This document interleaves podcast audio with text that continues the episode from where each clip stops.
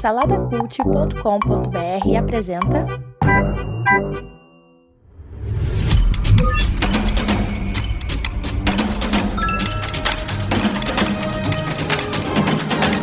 Bicicletas Voadoras. Apresentado por Bruno Guedon. O multiverso está na moda. Antes de partir para a resenha, segue aí o arroba Bicicletas Voadoras no Instagram, nas plataformas de podcast, avalia o Bicicletas com 5 estrelinhas, isso ajuda bastante.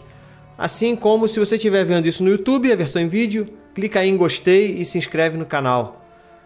A gente está hospedado também no saladacult.com.br, um portal cheio de podcasts para você curtir. A A24 ela surfou aí na onda do multiverso trazida pelos filmes de herói da Marvel e da DC. Essa produtora ela se notabilizou por sempre trazer projetos ousados, é, inovadores, assim, que sai, acaba saindo do senso comum.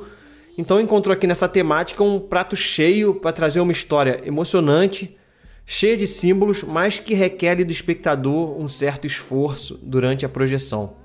Evelyn, que é interpretada pela sensacional Michelle Yeoh, administra uma lavanderia junto com seu marido. E aqui cabe um parênteses, que esse ator que faz o marido dela é o mesmo ator que faz o Short Round do filme lá do Indiana Jones e o Templo da Perdição e também é o mesmo que faz o Data do Goonies. Então ela tá com esse marido ali administrando uma lavanderia enquanto cuida ali do pai dela e também enfrenta uma relação conturbada com a filha adolescente. Nesse cenário assim que é para lá de comum, uma ruptura na realidade acaba transformando essa mulher comum em uma heroína que vai tentar salvar o multiverso. Para você que não está familiarizado, a A24 é a produtora de filmes como Minari, Moonlight, Lady Bird, A Bruxa, Hereditário, Midsommar, O Farol, Ex Machina e A Lenda do Cavaleiro Verde, que inclusive tem resenha aqui no canal. É uma produtora sensacional. E a sinopse é bem essa aí mesmo que eu falei. O multiverso aqui só serve como um pano de fundo para uma mensagem que é bem mais profunda, que fala assim praticamente sobre as escolhas que a gente tem que fazer na vida e como que a gente pode aprender com essas escolhas. O filme é dirigido pelos Daniels, é, que é o Daniel Kwan e o Daniel Scheinert, que também dirigiram um filme que eu acho que está disponível na Netflix chamado Um Cadáver para Sobreviver com Daniel Radcliffe, o Harry Potter. É um filme louco, cara, assim, que é, é um homem que fica amigo de um cadáver que peida. É isso mesmo, o cadáver que peida.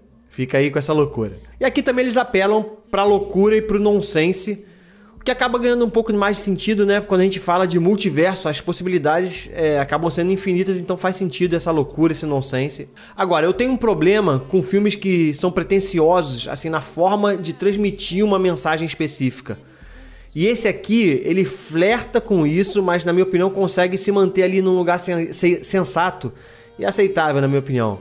Apesar de que em alguns momentos eu acho que ele é bem expositivo, sabe, nesse sentido. Com alguns diálogos assim que parecem ter sido tirados de alguns livros de autoajuda para fortalecer essa mensagem, aquilo que os diretores acreditam. Agora, o filme tem muitos destaques positivos. Primeiro, a Michelle Yeoh tá fantástica, a gente conhece ela lá do Tigre e Dragão. Ela carrega o filme nas costas e consegue ela, ela consegue transicionar bem, sabe, para as diferentes versões que a gente vê dela, dos diferentes universos. Ela transiciona bem, mas ainda assim mantém a identidade dela Afinal de contas, eu acho que já que o filme parte do princípio de que cada escolha que a gente faz na vida gera uma realidade diferente, eu acho que não dá para você ser tão diferente assim de quem você é na sua essência. Então o filme aproveita dessa premissa aí para questionar os efeitos de escolhas mais impactantes, como um casamento, por exemplo. Será que se a gente tivesse a capacidade de olhar todas as realidades, será que a gente seria capaz de escolher uma que realmente fosse melhor para nós? Fica essa reflexão e o filme brinca com isso, sempre com a mensagem de que a gente pode aprender a viver com aquilo que a gente já escolheu. Que é possível você encontrar felicidade se você estiver disposto sempre a ir para frente, sabe? A olhar para trás, aprender com o que você já viveu, mas não desistir, sabe? Ir para frente. Os efeitos visuais do filme também são bem legais. Eu fico com a impressão de que eu poderia ter feito os efeitos aqui nesse escritório. É, mas como funciona bem, né? Isso mostra que às vezes a falta de dinheiro nem sempre é um problema, né? Você com criatividade você consegue fazer uma coisa bem legal e não precisa fazer tudo no computador, por exemplo. A montagem também é muito boa, sabe? Os cortes rápidos entre os diferentes universos.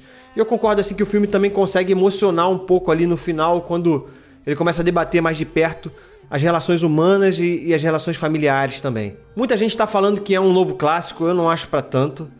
Com certeza assim, é um filme que é corajoso, que sai do senso comum, mas como eu falei, ele incomoda um pouco, assim, me, pra mim, né? Me incomoda um pouco esse ar, assim, de autoajuda, de querer forçar uma mensagem.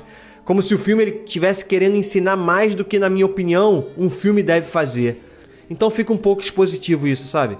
Mas é um filme muito bom, assim, excelente, que é corajoso, mas, como eu falei, certamente não é para todo mundo. Por isso que eu vou dar 1, 2, 3, 4.5 para tudo em todo lugar ao mesmo tempo disponível nos cinemas.